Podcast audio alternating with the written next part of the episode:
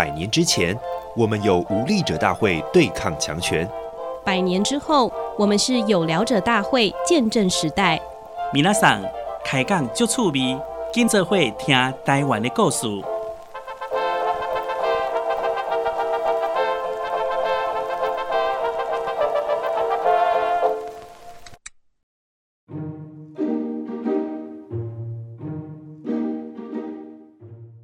好，我是本日的大会总召陈玉婷，欢迎收听由台湾新文化运动纪念馆发起的有聊者大会 Podcast 节目。台湾新文化运动纪念馆是以保存与发扬台湾新文化运动为使命，而今年的馆庆新文化运动月是以治警事件为主题，邀请大家一起回顾这起百年前的司法攻防战，并感知台湾人当时参与新文化运动所怀抱的理念、精神与期望。而日治时期呢，曾经有北魏水、南培火之称的蔡培火，在治警事件也有被判处有罪，而且呢，跟蒋渭水一样，他们都入狱服刑了四个月。然而呢，在入狱的经验呢，不仅没有浇熄蔡培火参与政治运动的热情，他也曾经有表示过，在服刑期间创作了一首台湾自治歌，来宣扬他追求台湾自治的理想。我们这一集节目呢，非常荣幸可以邀请到国立台湾文学学馆林佩蓉组长，要来跟大家介绍蔡培火奇人奇事，诉说一下他当时是怎么样追求台湾自治的理念。Hello，组长好。嗨，于婷好。大家好。组长，我们也先跟听众朋友们来说明一下，因为一般大家可能对于蒋渭水非常的有印象，是。啊，到哪都是渭水，因为像我是台，我是宜兰人，好，所以 对，所以到哪都是蒋渭水的世界，甚至还有一个馆就特别为了他。但是对于蔡培火，好像呃大家就是听过而已，并没有对他这么有立体感的印象。要不要请组长先介绍一下蔡培火这个人？好，蔡培我是一个。他其实他做的事情，如果大家从吴三连基金会去看他呃出版的全集日记，嗯、他做的事真的没少过蒋渭水。他在整个的我们的政治的变迁、时代潮流里面，是一个。一直想要跟这个现实抵抗，一直想要跟所有的不如意抵抗的一个人，就是心情总是很抑郁的。对，心情很抑郁，但是他就会，他不会关在家里面，他就是永远要想办法突破现状，对，给自己一个舞台，然后站上去这样。嗯但为什么他他会就刚刚玉婷所说的这种大众的或者是我们现在的印象哈，这其实跟他在战后初期就接近国民党是非常有关系的哦。那所以这个当然是很后来的事情了。那包括他在那个国民党还没来之前，其实他就在重庆哦南京那里哈跟国民党呃入入党了，然后成为所谓的半山，然后呃代表国民政府来到台湾的时候做了很多事情。嗯，那这些在我们现在回望的时候，甚至在呃一九八零年代，我们在呃开始台湾证明的这个声音出来的时候，蔡培火一直是一个负面的教材。嗯，对，但就是因为他跟权力中心太靠近，了解。嗯，然后再加上他后来当然都担任了国民党的相关的职务了，你说红十字会啊等等的，然后当资政啊之类行政院这些顾问的这些这些职等，所以他。到现在成为现在的蔡培火，是让我觉得非常可惜的哈，因为。你要从战后去去看一个人战前曾经做那么多事情，在历史上连接上面是断裂的。你因为我们不管是课程，我们自己学的东西，我们台湾一直在面临这种断裂的东西。对，但明明是一条线连起来，一个人怎么可能在战后就这样，然后战前不同人？对对，这就是让我觉得非常为他抱不平的地方。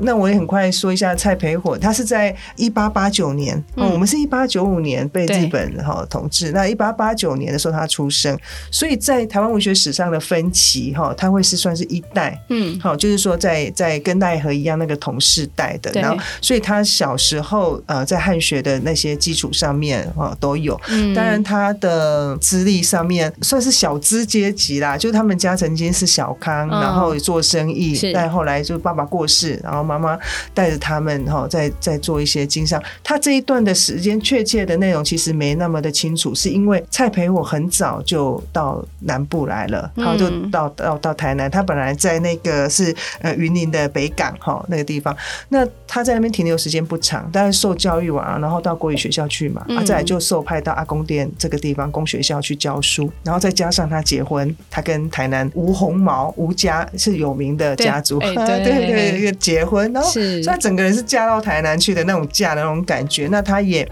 让自己融入在这里面。所以他的这个形象哈，在发展上面就会让我们觉得是是一个没有很多人跟他为伴的那种感觉。嗯、呃，我们这一次在百年情书的这个特展里面，在更早之前，其实我们就拿到一个史料，那时候是从那个黄叶飘或或水来册那边好看到的。那现在也典藏在台湾文学馆。呃，那是一个小册子，蔡培火的这个书信稿是，就是哎、欸，你玉婷会在写信吗？现在用、呃、会啊，会啊，用用，用手写吗？有、哦、会会会，哦、太棒了！你我现在的工作必须常常写情书给屋主啊。哎、欸，所以你不会用电脑打字啊？哎，不不太会，欸、太棒，用手写，太棒。那那那屋主一定都很开心吧？就是你拿到的是一个温度的东西，我有希望可以顺利的送到大家的手上。哦、对，哎、欸，所以你会，你你你知道写信这件事情，我们就会有人会打草稿。对对，然后先打好之后，然后再正笔疾书，或者是用很端正的字写。那我们观察蔡培友那个时代的文人，他们写的东西都是要文言来文言去，对，然后要用毛笔写嘛。嗯嗯、他还是在那个阶段哈。那所以他就，我们就看他的书信稿。上面说明了他自己想要给自己不一样的人生，嗯，所以说到现在，呃，我我想先为蔡培火的这个形象做一个描述，就是说，嗯、你可以说他像唐吉诃德那样子的不切实际的乐观，或者是想要 想要奋斗什么，可是你也可以去发现他的多才多艺，并且他没有一刻是要放弃自己、放弃社会，嗯嗯，嗯，这种人非常难得吧？嗯、我我们现在就把自己过好，就已经了不起了。对，他不只要把自己。过好，他也希望用他的方式让这个社会可以变好。感觉一辈子都是为了理想在拼搏的人呢。对，从年轻的时候，没错。而且他用的方式，其实不管是战前还是战后，他其实都很想进到体制里面做很直接的改革。对，嗯，哎，你讲到体制这件事情非常有趣。我常常在想，我们在文学史或者历史上面，我们在思潮上面会有一阵子很实行后殖民论述。对，那我们要破除中心。我们要要要抵抗什么？但这种论述在做批判的时候，它当然是一个非常有力的刀刃，哈、嗯，就是它可以劈出一些我们看不出来的，或者是我们觉得是和稀泥的东西。嗯，可是这一把刀下去的时候，就会砍到蔡培火，嗯，这样子的灰色地带的人。体制没有不好，我觉得真的不是每个人进体制，然后你就要污蔑他说他觉得怎样。所以蔡培火试图的，他用他自己觉得有利的方式，嗯在里面去做改革。但你会有说啊，你就是既得利益者，你就是怎样？但你可以想想，蔡培火在刚刚我们描述他的家庭，他妈妈经商失败之后，他完全靠自己。对。但我们不至于说他是无产阶级者，但是他就是一个 完全靠自己。他那一本书稿让我们发现他是。诶、欸，非常前面，我现在不敢说他第一个，嗯、但是真的非常前面，在他一九二零年代之前哦，他为自己架了一个募资平台。嗯，那那个募资平台是透过书信，然后写给几位他认为是有余裕。甚至是非常有能力，嗯，可以帮助他的，他身无分文，他参加童话会，然后就被免职了。这个对他来讲，他没有很详细的去叙述这件事情，他的心情怎样？因为那时候他的日记至少到现在还没有看到，但我相信他已经在写了啦。嗯嗯。那他被免职的那一个状态的之前，我不认为说以他的那种对政治灵敏度，他会不知道他家家童话会他会遭受到什么样的惩罚的对待。没错，没错。那你也可以说他。可能那时候以为是童话会反正是日本人嘛，那那板垣退出来的时候，他可能没有意识到那个角力，台湾总督府跟日本已经没有势力的政府官员之间，他们自己的政治角力是什么？嗯、他或许没有意识到，但他心里面怀抱着说那句话，我们后来在太阳花运动被用，但他前面那句话很重要，他说。台湾是啥？是帝国的台湾，嗯，也是台湾人的台湾，所以是这样子的状态下，让我们知道说蔡培火是灰色地方在这边，嗯，他事实是认得很清了，但是内部的包括他自己的自尊也好，嗯，他想要成为什么样子的人，没错，非常清楚。其实我觉得我们当然都是后辈嘛，所以透过他们当时留下来的文献以及侧面的记录去了解他，你就会发现那时候的人，他们为了理想做了很多，我觉得现在的人也很难做到的事情。对对对对对，就是不顾一切，就有点小小啊，那哎对，就是对，然后好像像我们现在做一件事情要远行干嘛，我们就是会想象啊。自己啊，没有儿女的可能就要顾念猫狗 之类，或者是家有老母之类，老父老母。但是对于蔡培我来讲，这些当然都是我们从书稿上面可以看到，他写信给他的岳父，告诉他说啊，你的女儿麻烦你自己照顾。我我哈，我希望你支持我。那这个支持当然是金钱上的支持，我还希望你精神上支持我，因为我要为台湾做大事。嗯，那跟高在德也是这样说，高家的，然后跟你现场也是这样，而且跟你现场画帕拉 K 就是。告诉他说：“哎、欸，我现在剩下多少了？我不是，我不是什么都没有来、嗯、来依靠你哦。你知道，知道我印象中好像四分之几。你这，我就这这些，拜托你给我的时候，我保证你让你看见不一样的台湾人。嗯、有有点让我想到那个郑南荣的妻子叶 菊然，那时候在发生事情的时候也说，我的老公是个爱台湾比爱我还多的人。哦，哦是是是，蔡培火大概也是这种角色。对对对，他 他好想要让自己变得不一样，他好想要觉得。”说，嗯，我我因为童话会丢了教职，那啊那那怎么办？我。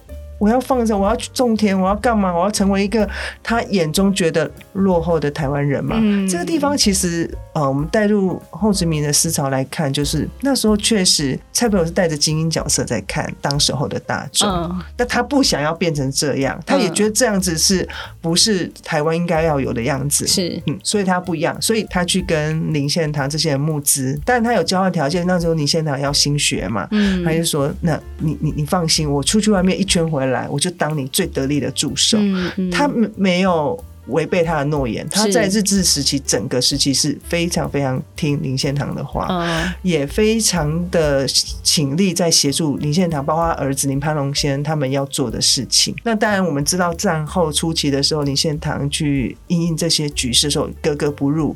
觉得非常的不愉快、不舒服，嗯、然后被贬低，甚至有一些被冷冻，于是他必走台湾，就是到日本去了。嗯、那蔡培友费了很大心思要去把他叫回来，然后讲就哎，我们在一起努努力，我们在拼了这样。但那时候林献堂，因为他年龄稍稍长嘛，所以他。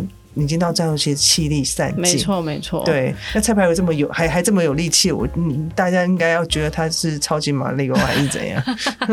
好啊，那我们回到就是这一次的主题啊，嗯、我们讲到说自警事件，他们当时经历了这个全岛大逮捕之后，嗯、蔡培火其实也是在被判的其中之一啦。其实前几集有讲到说那个文学的部分，以他他们当时在监狱里面写下这些呃文字来说，对，嗯、那组长。也想请您跟大家分享，就是说蔡培火他也是经历过几次的这个审判，然后确定之后，那他面对这样的审判的过程，他留下的文字，你看到他对于当时的政府啊，或者是呃自警事件这件事件有什么样的看法跟感受？我们总是要眼见为凭嘛，哈，所以呃，当我们去阅读史料，不管是台湾民族运动史，那是叶荣吴三连他们编的，然后或者直接回去看报纸《台湾新民报》，那时候是台湾新民报哦，《台湾民报》，然后在《台湾新民报》。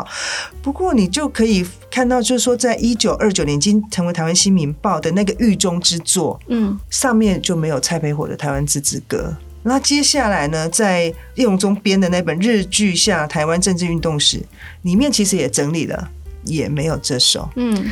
其实后来很多人都引用啊，哎、欸，以讹传讹，都会说蔡培火在狱中做了台湾自治歌，没错。对，那我觉得八九不离十，就是从蔡培火自己在他的家戏与经历的这个全集里面自己说了哈，在狱中做台湾自治歌及祝寿歌，因为他其实是喜欢写歌词写谱的，他歌谱通通都有，还会分布，他就是很很喜欢音乐，然后也自学了许多，嗯，全部就是这边。然后你如果再回去翻他的日记，嗯、那我们知道，呃，一九二三年是自警事件四个月，其实也还在一九二三年。对，所以他在这个状态下面，我们没有办法从他日记里面看到，因为能出土的是大概一九二九年开始的哈，一九二九年开始，我们可以看到他的日记。那他在这个一九二九年的刚好也是在他的《新民报》里面，呃，我们刚刚所提到的，没有他的作品之外，他自己也在他后面的时间里面，一九三一里面去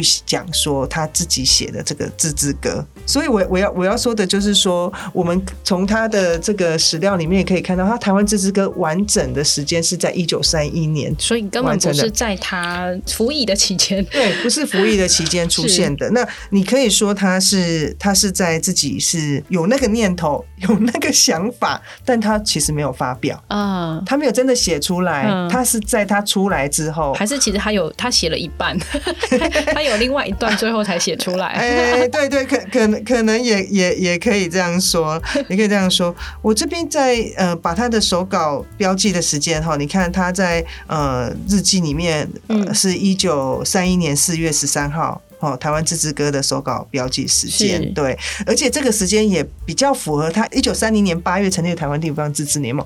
你已经没有经历那年代，我小时候一年级的时候，记得跟。爸妈去看电影要站起来唱国歌哦，oh. 我唱完一年就没有了。对，就是他，就是那个时间。是他以前美台团的时候也要先唱他的美台团的歌哦，oh. 他是一个。呃，我我我相信这个是是是有一些有有所本，只是我不了解这一块哈。他喜欢用歌曲的大家齐声唱的这个这样子的氛围，去形塑一种团结的力量。嗯，对，所以地方之歌也好，美台团也好，然后呃，他其他的呃，我们可以看到他还有新民报社歌也是他，就是他他会用歌曲去把他的心思意念表达出来，嗯，所以。台湾地方自治联盟是一九三零八月成立，台湾自治歌在后来写成很靠近时间写成，也蛮合理的，很合理啊，是是是，对他反而在狱中才一九二三被关，然后你如果看他自治歌，其实是蛮激进的嘞，所以也有可能是他在后设在书写的时候自己记错了，对，我我也是这样理解他，我我觉得大家在事后在回忆的时候，总想要为当时候的自己。嗯，做一些弥补也好，或者是更多的想象也好，嗯，对，所以这是他 这是没有办法的事情。对啊，其实提到自治这件事情，因为蔡培火从一九二零年代跟这些知识分子们一起呃参与了各式各样的社会运动啊，从从同心协力到后来又有点分裂的状态，那到后来他可能有自己的这个政治的历程。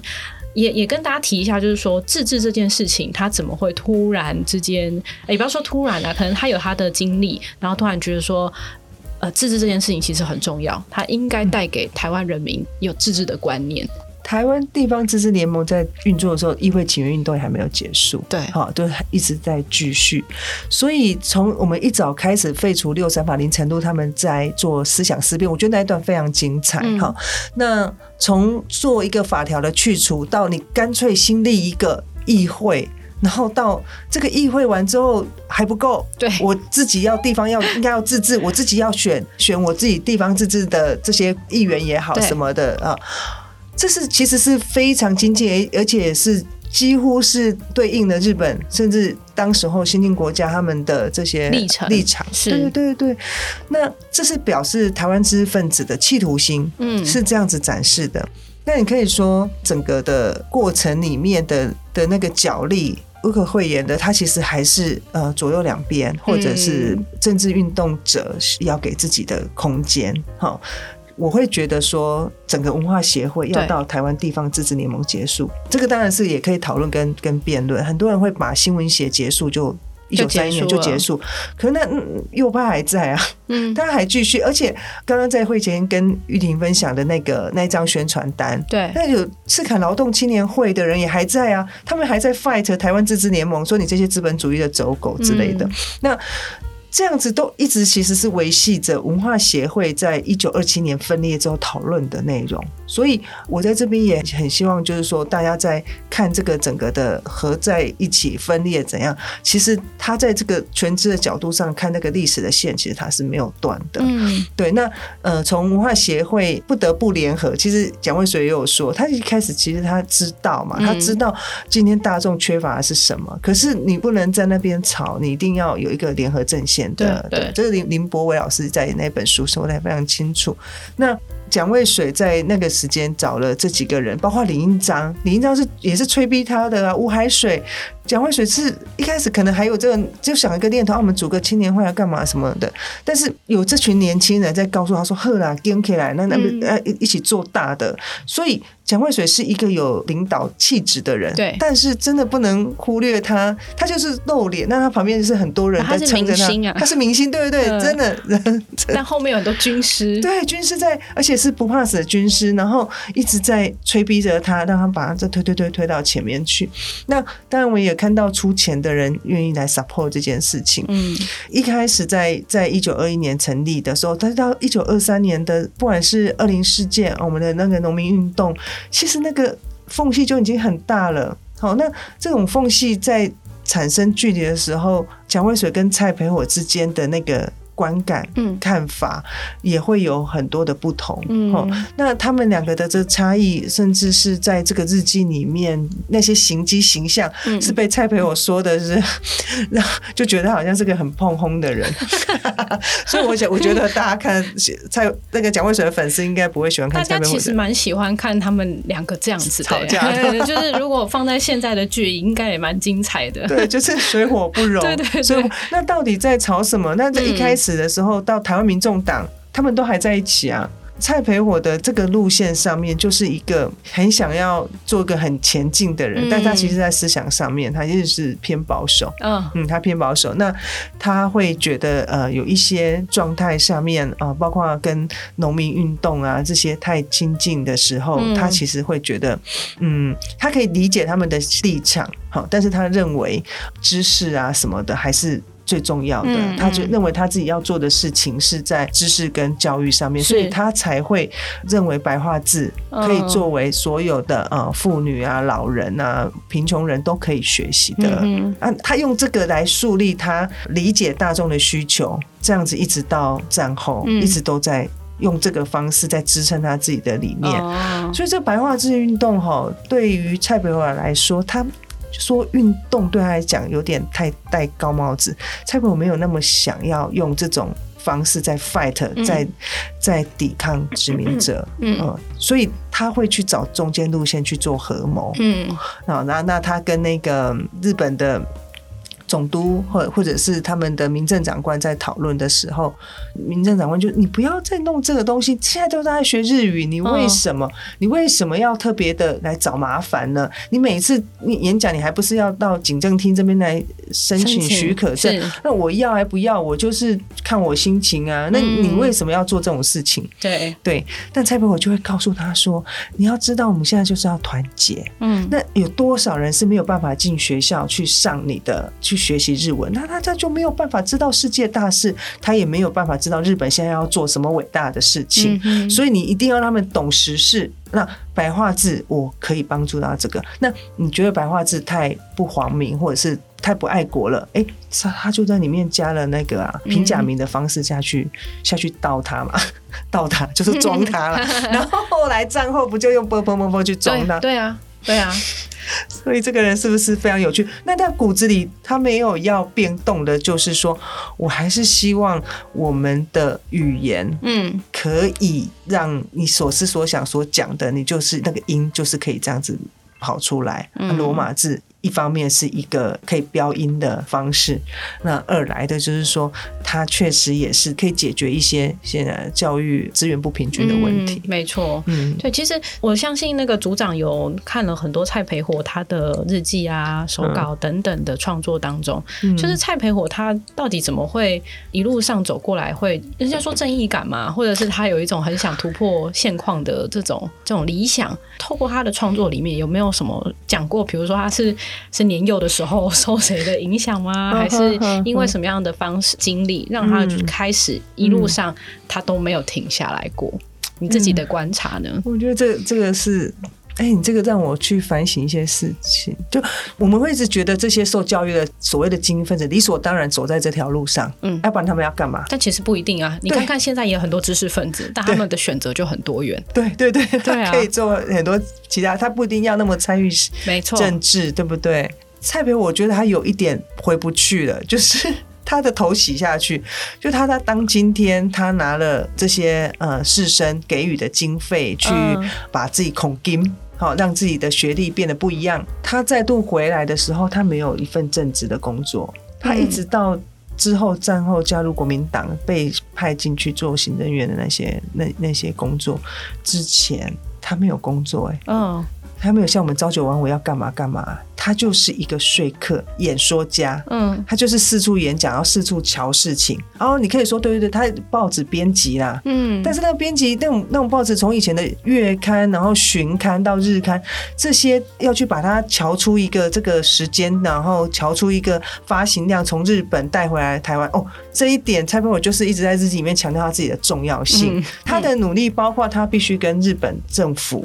还有跟台湾总督府，嗯，而且他们是不同政治角力的去做对话，然后我很喜欢用乔来讲这个人，他就是个很会乔事情的人，很会乔的人，对，然后很喜欢他很喜欢乔，所以以至于他后来很喜欢当媒人婆，就是这样，哦、他很喜欢，他其实很适合当中介，哎呀，他很适合卖房子，我觉得，我觉得他是他很他的口才，我有听那个很他战后的那个演讲的声音，就是感觉上没有那么洪亮，所以我没有没有办法想象说他他在日治。实习的样子，但是他铁定是成天讲话的人，嗯，然后他要去拜访一些人，然后来做这些。那你说他为什么一直在这个上面？除了就是说，哎，我们很苦手想说，啊，不然他要干嘛？对，要不然他要干嘛？他他学校他也不可能回去，嗯，对不对？然后他在他也不是医生，也不是什么，所以他让自己成为一个一个团体里面很重要的那种副手。可是。林献堂到哪里，他要派他去东京干嘛？就是都派蔡培火，嗯，好，所以他很像是他的秘书，但是他不是他正式的秘书，可是他是能够做这些事情。不过我们当然也很很少看到他，他他对于左派来讲就是被攻击的对象了，嗯，他也懒得去跟左派去斡旋，他也没有，他也没有像蒋渭水那样觉得说，哦，蒋渭水认为说啊，大众确实是苦，好，跟跟奈何一样，就是哦，可能想要。也给一些经费，在一些工那个劳劳动联盟的部分，你也看到蒋渭水他要派卢炳丁啊，或者是怎样，但蔡培友就不做这件事情，他很清楚，他今天的角色就是在呃协助。协助。林献堂这一派的，嗯、他没有想要让自己的心思太过复杂，让让、嗯、这这这个是我我自己觉得，而且而且他在不管是呃林献堂啊林呈禄他们这些人，他呃我们讲台南好了，他就跟韩师泉跟王寿禄，还有太平间教会好，然后台南高家的这些望族士绅。还是做很密切的连接，嗯，对。那在几步之远的，我们现在台南的民族路有新闻斋，嗯，哦，有什么那些也都是基督徒，但是他他没有要很靠近他们，嗯。就是他自己的区分有啦，有慢慢感觉到，就是透过这集节目，好像蔡培火的形象比较明显立体一点点，就大概是是个虽然很低调，但一直低调不了的人。对对对，他他没有办法。然后哎，所以你你要你要说他不为大众想，他绝对是抱怨的啦。他他有一篇那个在报纸上发表那种杂文呐，他就是说有人说我就是一个呃资本主义的，然后完全不为大众着想的，类似这样子的说法。他说我。怎么会没有？啊、我在做白话字啊，uh. 我在做白话字研习，会有多少的小孩跟妇女来参加，嗯、对不对？然后他他在这个历史的洪流里面，还去被消灭，还有一个原因就是一九三七年，嗯、就他的太太过世之后，嗯、然后然后台湾自治联盟也结束了，他觉得他自己在台湾没有地方了。可是你知道那时候抱着日华亲善的思想，嗯。我在硕士班的时候没有很明白这件事情，就是我大概是就是反正就读他的东亚之子读思想跟那个日华亲善，我就想说这个人有什么毛病啊？为什么为什么要这么样子的去觉得他自己一个人就可以成为日中国跟日本的亲善大使？他在日记的后段里面，呃，就有些人会劝他说：“哎，你不要去日本这种危险的事。”哎，一九三七年的那个中日战争打起来。他选择在这个时间离开台湾，嗯、然后他去了日本，开了味仙，嗯，然后跟着几个那时候还在留学的人啊什么的相处。那他满脑子到底在想什么？我以前就会觉得说，哦，反正他就是需要发生的地方，对啊，台湾确实已经没有了，李建堂也都休息了。他会觉得很孤单。然后还有就是他真的没有什么事情可以做了。那这个对蔡朋友的本质来讲，或者个性来讲，他是有点有点闷不住的那种。对，闷不住。他他不是过动，就是就是一个 觉得我我怎么可能归西郎的的得到那么老用这样子，所以他就西家带眷的去了那边开了味仙，嗯，在日本东京开了味仙嘛。是，那。他敢过去的地方，还有一个原因，是因为他在前面的几年，他跟了那个植村木久。替他洗礼的牧师已经建立了关系。嗯，其实木九，我曾经在研究所的时候就很想要追他的的路线，但他既不是长老教会体系，也不是无教会体系的。嗯、那，但是他确实是一个当时候是还蛮关心大众的，特别是比较贫苦大众的一个、嗯、一个牧师。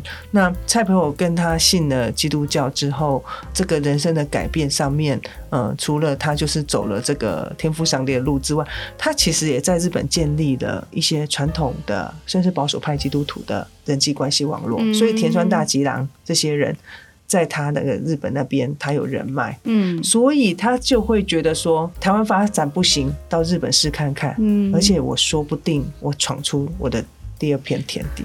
对，我刚刚就是讲了第一个要点，就是他是一个很想低调却低调不了的人。嗯、然后第二个，我觉得他就是一个一直在为成功想方法的人，就是他想要想尽办法达到他的目的。那他的目的当然。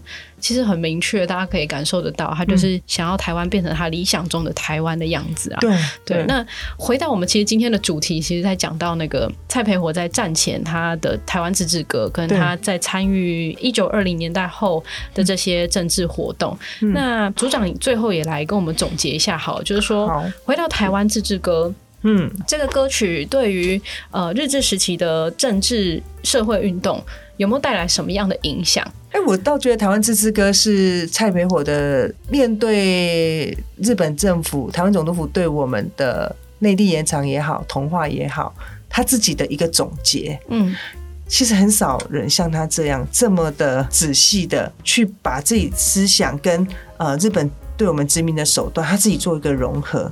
好，那所以我，我试着去理解这件事，说我我认为哈，自治呢这一件事情，或者是这一个语汇，然后这个观念，是蔡培火历经他参与日人同化思想后的提炼。那这个提炼就是说，二零年代的时候呢，他从六三法的撤废运动到议会设置请愿运动，其实他都在里面。他那时候就已经在日本东京跟着这些人在做辩论。那他在这个过程中，一个前面就是一个我我六三法撤废的话。我就是同化嘛，我就跟日本人一样。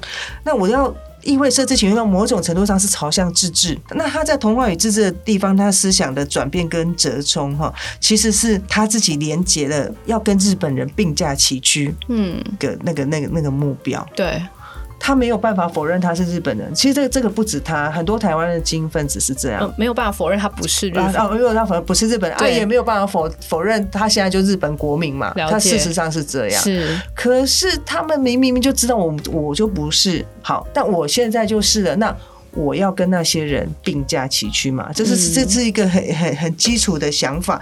所以呢，他认为跟日本人是可以有一个平等的理念的，好，来来来参与。所以这整条路线一直走到后面的时候，我们看到台湾自治歌里面，他就是去提到了这种“屌力盖屌力盖”，对吧？好，这句话是大概拢做爱听的啦。但是“屌力盖屌力盖”，关系开拓者不是公路在台湾转到根主地。公司官将是应该吼霸班业务咱得尽，自治权利应当享，超级那种民主化思想。对啊，哎、欸，可是你知道他在哎三零年代还好，二零年代我听我们听吴瑞老师在演讲的时候就知道，那是一个受困的时候。没错，对，那个他们他们他们一边一方面在讲那个民主，可是他们天皇的权威已经是非常非常高涨的，嗯，所以这种东西充满的冲突跟矛盾，然后也有危险在里面，嗯。可是蔡培火的内在，他在谈这个事情啊，他敢谈哦。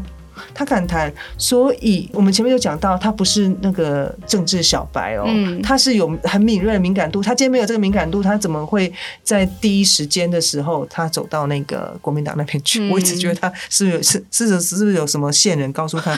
对，先听到风声的吗？他想说，哎、欸，跟哦，可能哦，哎哎苏哦，哦，跟他田村大吉郎能给坏哎的的的这这烽火连天跑去中国，就好。那所以他用这句话某。某一个程度上，它激励了台湾百姓嘛。对，忘记公罗在某一种在狭缝中，他因为他是一九三一年四月十三，九一八事件还没有发生，嗯，他还有空隙，嗯，所以他当然他不会知道后面九一八，但是那种。左右分裂的那种，他一定是有觉到，然后他又想要去提升自己，包括台湾人的这个位置，所以他在这个缝隙里面，他讲出了这么振奋人心，以至于你看到后面，我觉得这首歌应该是树立他到现在大家觉得蔡培火跟美拜，对一个很大的原因之一。对对对对对，没错。谢谢组长这么幽默有趣。其实我觉得那个年代的知识分子真的很辛苦，因为他们想的比较多，见的比较多之后，他就很痛苦。非常，当你知道越多真相之后，你就觉得这世界很残酷，这是一样的。那对他们来说，我相信蔡培火是一个非常经典的案例。他自己在自我认同上，不是只有他而已，是大概那一整个世代的人都面临在认同上有点摇摆。一下要觉得自己是日本人，但又觉得其实不是，要那应该是台湾人吧？可是又好像也不是，嗯，所以蛮辛苦的。我只能说，我很庆幸我们活在这个年代。对，我们活在一个可以自觉的年代。然后蔡培我是不愿意想当一个进步的、高明的、精英的台湾人，而且台湾人是足以跟日本人并驾齐驱。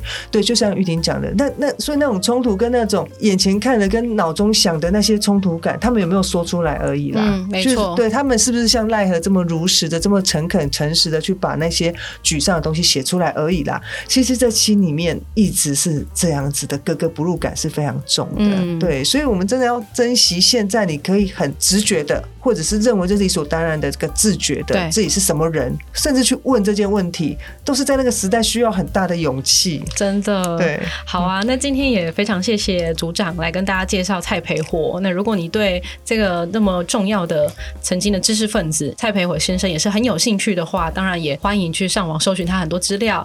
然后有空的话，也可以到我们台湾新文化运动纪念馆来去了解那个时代的历程哦。这个年代对我们来说不是那么遥远。其实就一百年以前而已，那是台湾这支是怎么样走过来的？也许大家可以好好的认识一下。那今天也谢谢大家的收听，我们今天的节目就到这边告辞一段落。那也欢迎大家订阅、分享、参与各样新文化运动月的相关活动。那我们就下次见喽，拜拜，拜拜。